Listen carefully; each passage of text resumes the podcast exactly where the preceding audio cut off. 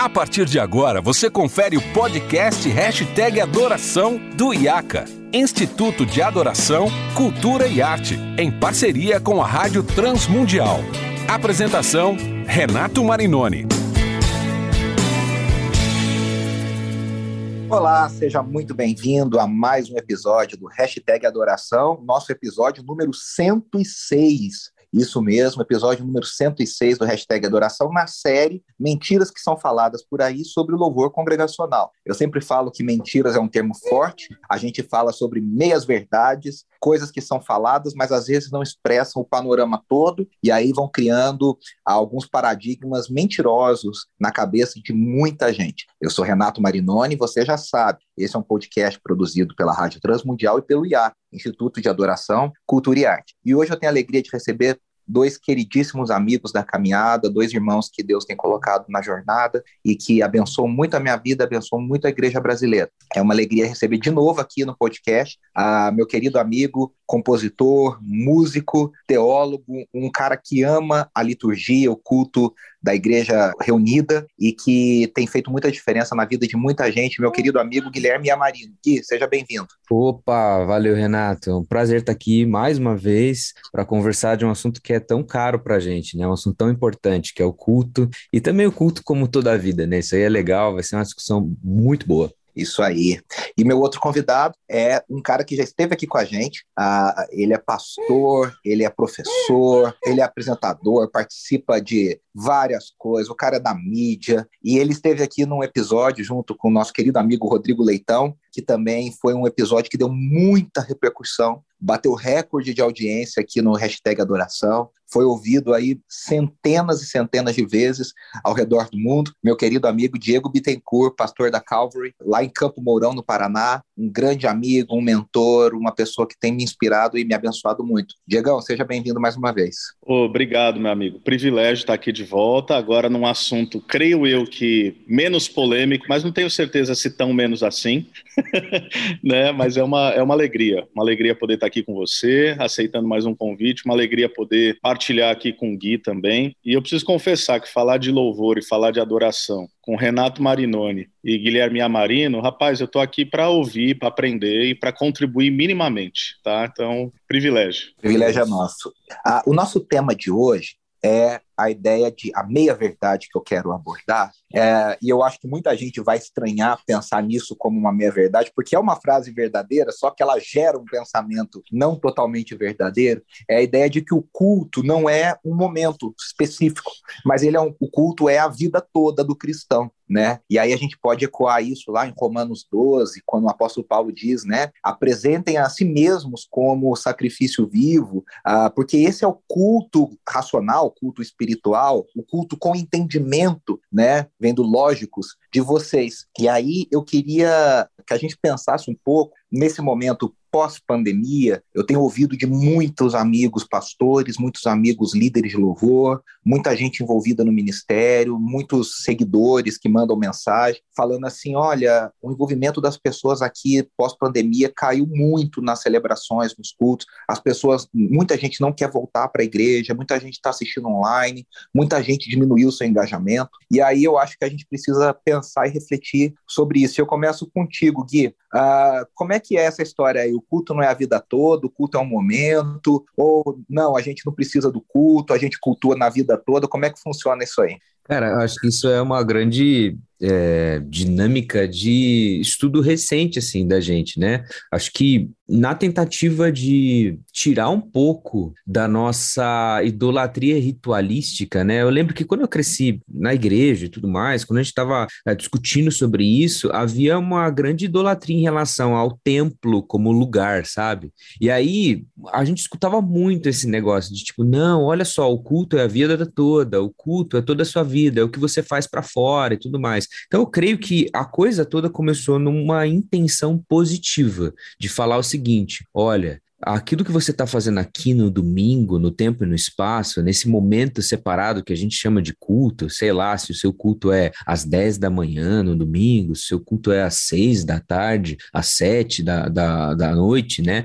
A atuação litúrgica sua vai para além desse momento no tempo e no espaço. Isso foi a primeira intenção positiva de como surgiu essa, essa frase, né? O culto é a vida toda. Então, aquilo que você faz segunda-feira até a outra segunda-feira, tudo é um culto. Essa é a intenção boa. Só que aí, inevitavelmente, essa é a nossa discussão de hoje, né? A coisa foi esvaziando, né? Se o culto é a vida toda, para que que eu preciso ir sair da minha casa para encontrar um monte de gente chata, para encontrar gente que toca mal na, na igreja, para encontrar um pregador que às vezes vai falar o que eu não quero ouvir, para encontrar aquela senhorinha ou aquele adolescente ou então aquela outra pessoa? Para que que eu preciso dessa desse encontro que muitas vezes é desconfortável a mim mesmo, né? Então acho que é isso deu a tônica ou então o combustível para essa meia verdade, né? Tipo, ah, se o culto é vida toda, então não preciso do culto no domingo, sabe? É, com certeza eu penso isso, acho que é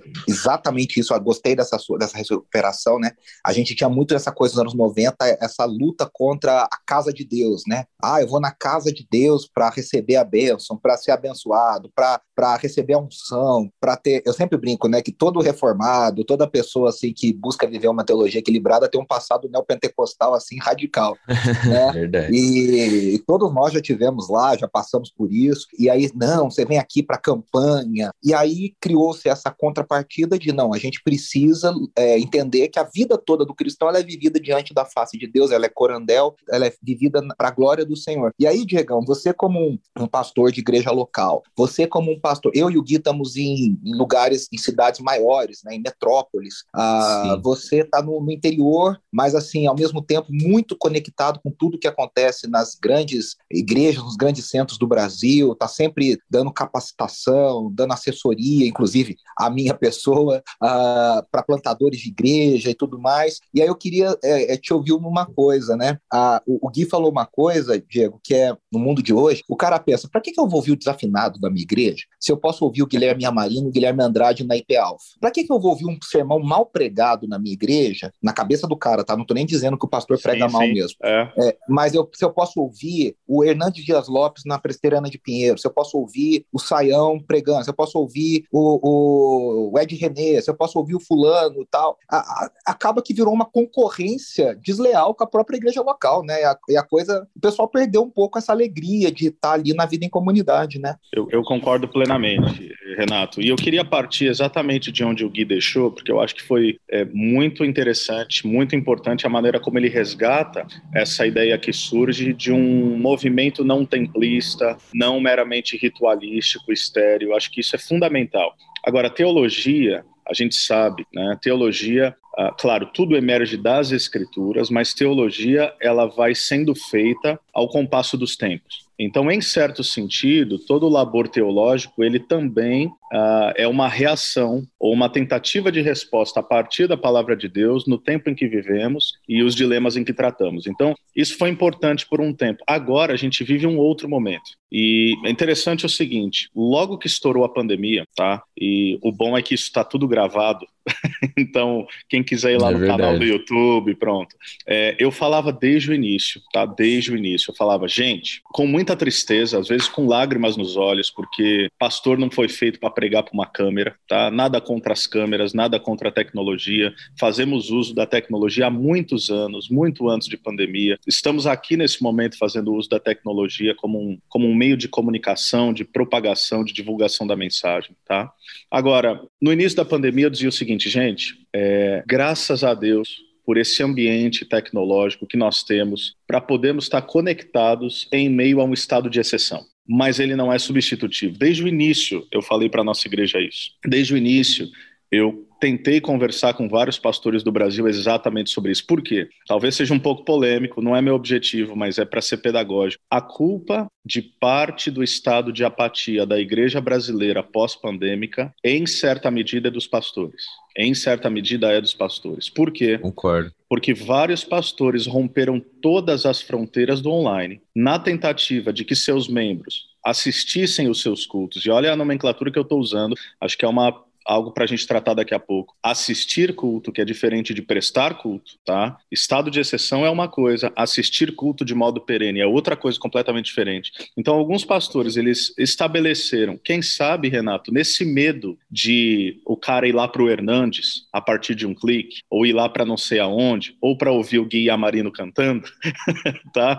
Eles colocaram assim, olha, então é isso aqui, e aí rompe tudo. Rompe a barreira da ceia, rompe a barreira do culto, rompe a barreira de tudo que você quiser, tá bom? De modo que agora, depois de dois anos, as pessoas tendo ouvido dos seus próprios líderes espirituais que é a mesma coisa, Aí eu percebo agora alguns pastores que foram muito veementes nessa fala e bem intencionados, tá? Eu não estou recriminando meus, meus irmãos, meus colegas. Foi um momento onde é, nenhum de nós sabia muito bem o que fazer, né? Era novo para todo mundo e aí cada um foi tateando, discernindo.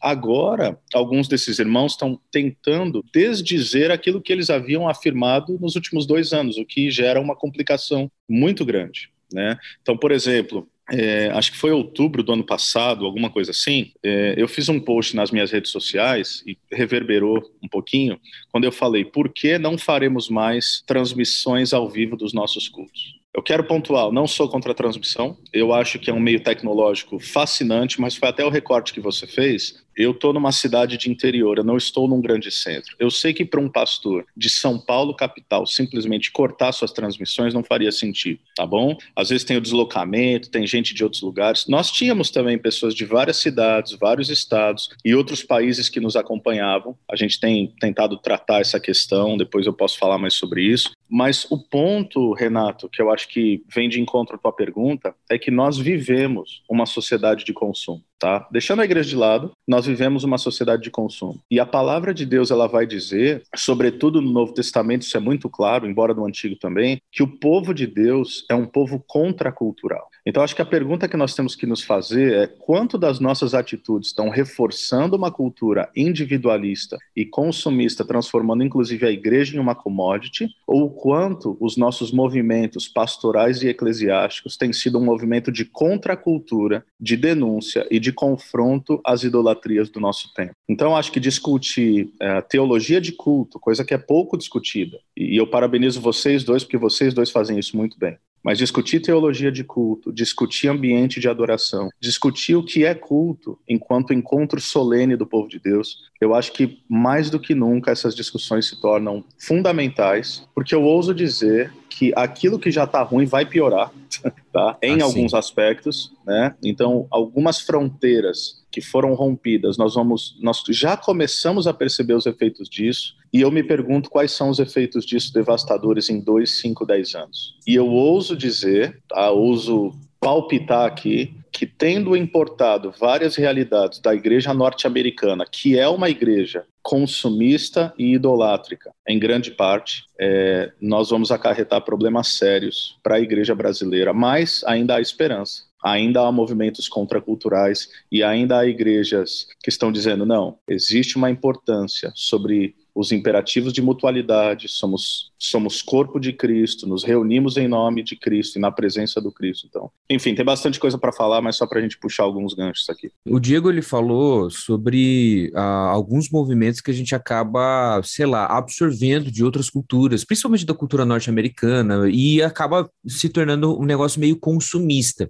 E vendo e observando isso, estudando a, o fenômeno do culto cristão, né, a gente tem que é, pensar pensar que isso que está acontecendo pós-pandemia das pessoas simplesmente falarem assim: não, deixa eu ficar assistindo o YouTube aqui do pessoal do culto da Pinheiros, do culto da Batista, sei lá, Central de BH, do culto uh, das igrejas norte-americanas. Deixa eu ver aqui, eu vou consumir um sermão, vou consumir uma, uma música e tudo mais, e aí a gente esvazia esse negócio que é o culto cristão. Mas isso em si não é um problema que se originou aqui. Nós já víamos tendo algumas discussões discussões com desigrejados, é, com o pessoal verdade. que acreditava. Essa discussão ela já estava, de certa maneira, e eu acho que a pandemia ela é, mexeu na terra assim e acabou fedendo mais, né? Acabou subindo todo o cheiro e, e revelou bastante problema que a gente já tinha sobre a questão da reunião, que revela algo que o Renato tem falado já há um tempo, outras pessoas têm falado aqui no Brasil, e graças a Deus que a gente tem conversado sobre isso, sobre a importância da gente estudar teologia de culto, que é o que o Diego falou. Se a gente não sabe o que é o culto bíblico, se a gente não tem uma boa teologia de culto segundo a Escritura Sagrada,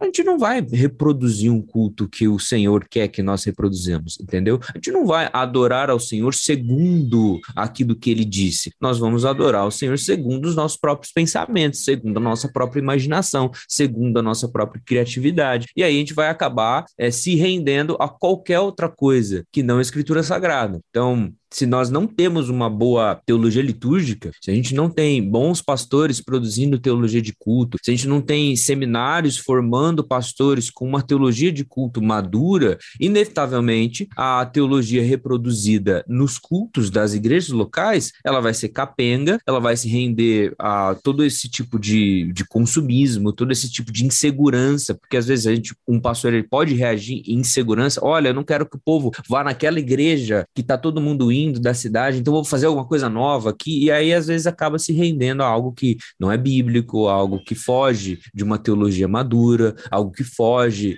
da missão real que Deus nos deu, a foge do propósito da igreja, etc. Então, ressaltando nesse podcast mais uma vez, nós precisamos de uma liturgia de culto madura para responder às questões atuais, para é, manter uma adoração fiel às escrituras, seja ela na adoração espalhada, né? E eu vou fazer essa distinção sempre aqui. O que é uma adoração espalhada? Quando nós estamos em qualquer momento da vida. E na segunda-feira, quando nós estamos aqui gravando um podcast, por exemplo, quando a gente está no nosso trabalho, etc. E existe essa adoração propositalmente reunida. Então, adoração espalhada, adoração reunida. O que, que é essa adoração reunida? É o que a gente está definindo como o culto cristão, no tempo e no espaço. Quando Deus resolve chamar o seu povo para o adorar coletivamente, comunitariamente, em conjunto, sabe? E acho que essas coisas, a teologia do culto, a gente gente precisa mesmo, cada vez mais, falar sobre isso, ensinar os pastores, ensinar os membros das igrejas, conversar, porque daí outras tentações e provações, né, dependendo da, da fase que vivemos, elas vão conseguir, a gente vai conseguir passar por elas, sabe? Se você observar essa necessidade, ah, é a pandemia, meu Deus, vou desesperar o meu coração e vou começar a fazer coisas e tudo mais. Não, peraí, se eu tenho uma boa teologia de culto, eu vou conseguir passar por esse momento, como o Diego falou, olha, gente, a gente está num estado de exceção aqui, é, vamos fazer isso, vamos, diante dessa privação, vamos fazer aquilo, mas isso aqui é temporário. E quando volta, a necessidade do Diego foi eh, muito, muito acertada. Olha só, estamos numa cidade com essas características, eu não vou mais transmitir o culto para ensinar e ser pedagógico em relação a essas coisas, da importância do, da reunião, da importância do culto, etc. É, isso é muito legal, assim, vocês falaram várias coisas interessantes, né? O Gui, eu costumo dizer, e aí eu vou perguntar para o Diego, mas eu costumo, eu vou fazer só um, um, comentário meu, eu costumo dizer que a, a, gente tem uma síndrome de Chaves, né, na, na, na nossa vida é, cristã, muitas vezes. É Explique-se. É, vou me explicar, que é o seguinte, né? A gente entra na, na vida cristã, quem se converte ali um, um, pouco depois, né? Quem cresceu não é cristão, e aí a gente não se interessa muito por algumas coisas, e a gente vai entrando na onda e participa das programações, e vai no acampamento, e vai na escola dominical, e participa do ministério. E aí, só que a gente não sabe questões fundamentais e básicas. Só que aí já passou muito tempo para você perguntar sobre elas, porque aí você passa vergonha, né? E aí o que, que parece o Chaves, né? Aquela, ah, o, o professor Girafales faz a pergunta e o Chaves responde, ah, essa é fácil, manda outra, né? E aí você fala para o cristão assim, o cara tá há 30 anos na, na igreja, aí você fala, cara, o que, que é o culto? O que, que é a adoração reunida da igreja? Usando a linguagem do Mike Cosper, né, Gui, que a gente gosta tanto é. e acho que ela é perfeita. Uh, é muito que, boa. O que, que, que, que, que é o culto? Aí o cara fala, ah, isso é fácil, manda outra, pergunta, um negócio mais difícil. Mas no fundo, no fundo, no fundo, ele não sabe, agora ele tem vergonha de perguntar porque já passou muito tempo. E aí, até usando a ideia do Mike Cosper com unindo com o James Smith, o que, que acontece? O, a gente não tem nem o culto como momento e nem o culto na vida, porque uh, o James Smith nos leva a refletir que o culto como momento, o culto da igreja, do momento da igreja reunida, é que ensina a igreja a viver espalhada. E aí, se eu não tenho a pessoa entendendo o que está acontecendo reunida, ela não sabe viver espalhada. Então, não é tem nem o culto como momento, não tem nem o culto na vida, né? E aí, Diegão, para te passar para você comentar isso, é, eu acho que você usou uma palavra perfeita, o verbo assistir o culto né? Que o YouTube hoje ele te impõe isso. Você vai assistir o culto pelo YouTube e ele é ótimo. Ontem tinha uma pessoa da igreja viajando para fora, estava no exterior, ela falou: "Olha, tô acompanhando o culto pelo YouTube. Cara, é lindo, é maravilhoso, é ótimo. Mas essa pessoa tem que, é, quando ela estiver aqui em São Paulo, poxa, eu quero que ela esteja na igreja participando da comunidade, da comunhão dos irmãos. E aí, ô Diegão, eu acho que, que a gente enfrenta desafios pastorais da linguagem do entretenimento, né? A gente comprou a linguagem do entretenimento. E estamos falando aqui de três pastores, três pessoas que nas suas igrejas têm iluminação, tem telão, tem projeção, uhum. tem tecnologia. Ninguém é contra isso, né? Sim, Mas assim, exato. a gente tem que usar isso e tomar muito cuidado com a linguagem do entretenimento, porque o ritmo do evangelho é um e o ritmo do entretenimento, a linguagem do entretenimento é outra. E ela é nociva para a vida espiritual, né? Então, Renato, ó, é, é, importante. Você usou uma expressão, o Gui também usou outra expressão. O Gui falou de pedagogia, tá? E você falou da questão de palavras. Ou seja, palavras importam. Não é só um preciosismo semântico aqui. Que quando a gente fala sobre assistir culto e alguém fala assim, ah, beleza, então eu estou assistindo culto, é a mesma coisa. Não, não é a mesma coisa. Nunca foi a mesma coisa e não será a mesma coisa. Por quê? Pergunta que eu faço aqui a vocês e aos nossos ouvintes qual é o nome, qual é a nomenclatura que nós utilizávamos para denotar um sujeito que dizia basicamente o seguinte, antes da pandemia, tá? Pré-pandemia, então não é muito longe não, dois anos atrás. O cara que falava, olha, é, Deus não habita em templos construídos por mãos humanas, a questão não é o templo, a questão não é a igreja, eu sou a igreja de Jesus, no singular, não vou nem perder tempo para corrigir essa questão também semântica, porque não existia o igreja, igreja coletiva é comunidade, mas o cara fala, eu sou a igreja, eu tenho Jesus Jesus no coração, eu não preciso de templo e eu me alimento pelo YouTube. Qual é o nome que nós dávamos a um sujeito assim? Fala a verdade. A gente chamava ele do quê? Era o desigrejado. Desigrejado. Eu chamaria de desviado. Pronto. O desigrejado é mais leve. Aí qual é o problema? Muitos de nós estão chamando agora esse mesmo sujeito de um telemembro. Olha hum. o tamanho do negócio que a gente está trabalhando agora. Agora, esse esforço tá, é, contrário a um movimento de uma igreja reunida, e aqui, meu Deus, eu vou citar uma expressão assim, alguns amigos, irmãos queridíssimos usam, então não estou falando, sabe assim, da pessoa, mas eu tenho sérios problemas com a nomenclatura, que é a nomenclatura da igreja híbrida. Como assim igreja híbrida? Não existe igreja híbrida. Só existe aquilo que vocês colocaram, a igreja reunida e a igreja espalhada. Ou acho que o Neil Begin usava a ideia da igreja dispersa, tá? Isso. E, é e aí eu também. Exato, a igreja dispersa. E aí alguém vai trazer como contraponto? Não, Diego, mas houve vários momentos na história onde a igreja estava dispersa. Sim, momentos de estado de exceção. Agora, todas as vezes que você lê as cartas do Novo Testamento, gente, não precisa ir muito longe. Você lê Atos 2,42, que é quase um mantra, entendeu? É, são os pilares ali da igreja. O que, que eles estão fazendo? Eles estão reunidos, eles estão perseverando. Perceba a expressão aqui novamente, palavras importam. Eles estão perseverando ou eles estão devotos à palavra de Deus, ao que? A oração, à comunhão e ao partir do pão. Isso na teologia do Novo Testamento a gente dá o nome de imperativos de mutualidade. É quando no Novo Testamento, vez após vez, o texto sagrado fala: amem uns aos outros, suportem uns aos outros, exortem uns aos outros. Para haver uns aos outros, precisa haver comunhão. Para existir mutualidade, precisa invariavelmente acontecer ajuntamento.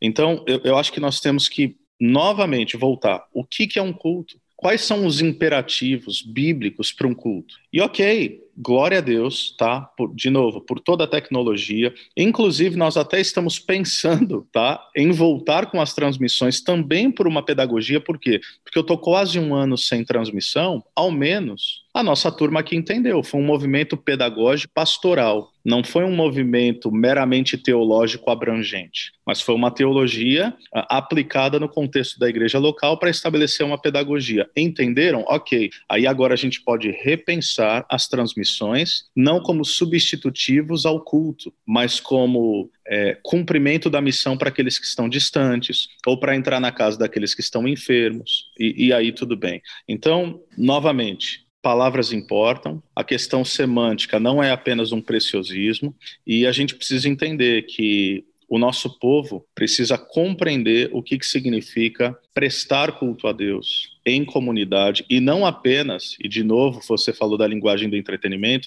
não apenas como espectadores assistirem uma agenda de entretenimento religioso. Eu tenho um gancho para puxar do Diego que eu talvez seja polêmico, tá? Talvez até eu fira a, a algumas coisas que aconteceram aí para alguns ouvintes e tudo mais. Rela, que é relaxa, que o, relaxa que o Renato gosta de polêmica, porque aí o povo ouve mais, é. viu, Gui? É. Porque, para aprofundar nisso que o Diego está falando, talvez essa é uma das coisas, assim, é um dos grandes fundamentos do que é o culto, para que a gente, de fato, entenda o que, gente está fazendo. Entender quem são os personagens que estão envolvidos dentro do culto cristão e entender Boa. aonde está a nossa participação como igreja. De quem é o culto? O culto é da igreja, dos, dos membros que estão ali fazendo? Não, não é. O culto é de Deus. É Deus quem convoca o culto.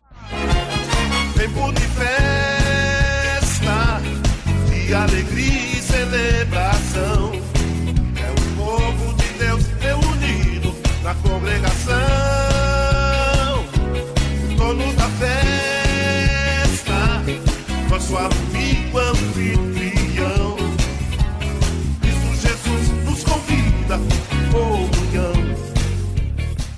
Pessoal, eu vou interromper o nosso papo por aqui, porque como você já percebeu, a conversa está muito boa e muito edificante, e por isso então eu tomei uma decisão. Tem muita coisa legal ainda a vir, e a gente então dividiu esse episódio em parte 1 e parte 2. Então a gente vai parar por aqui e na semana que vem, na sexta-feira que vem, para quem nos ouve pela rádio, para você que nos acompanha nas plataformas, na semana que vem também vai estar no ar na sexta-feira, vem a parte 2, aonde a gente vai dar continuidade a esse papo muito legal com o Diego e com o Gui, que eu tenho certeza está abençoando muito a sua vida, assim como a minha também. Eu quero lembrar sempre que você escuta esse episódio do Hashtag Adoração e todos os outros episódios do Hashtag Adoração e todos os outros conteúdos produzidos pela Rádio Transmundial em transmundial.org.br e em todas as plataformas também através do perfil da Rádio Transmundial. Eu agradeço você até aqui e aguardo você para a gente continuar essa conversa na semana que vem. Um grande abraço e até lá. Preciso ser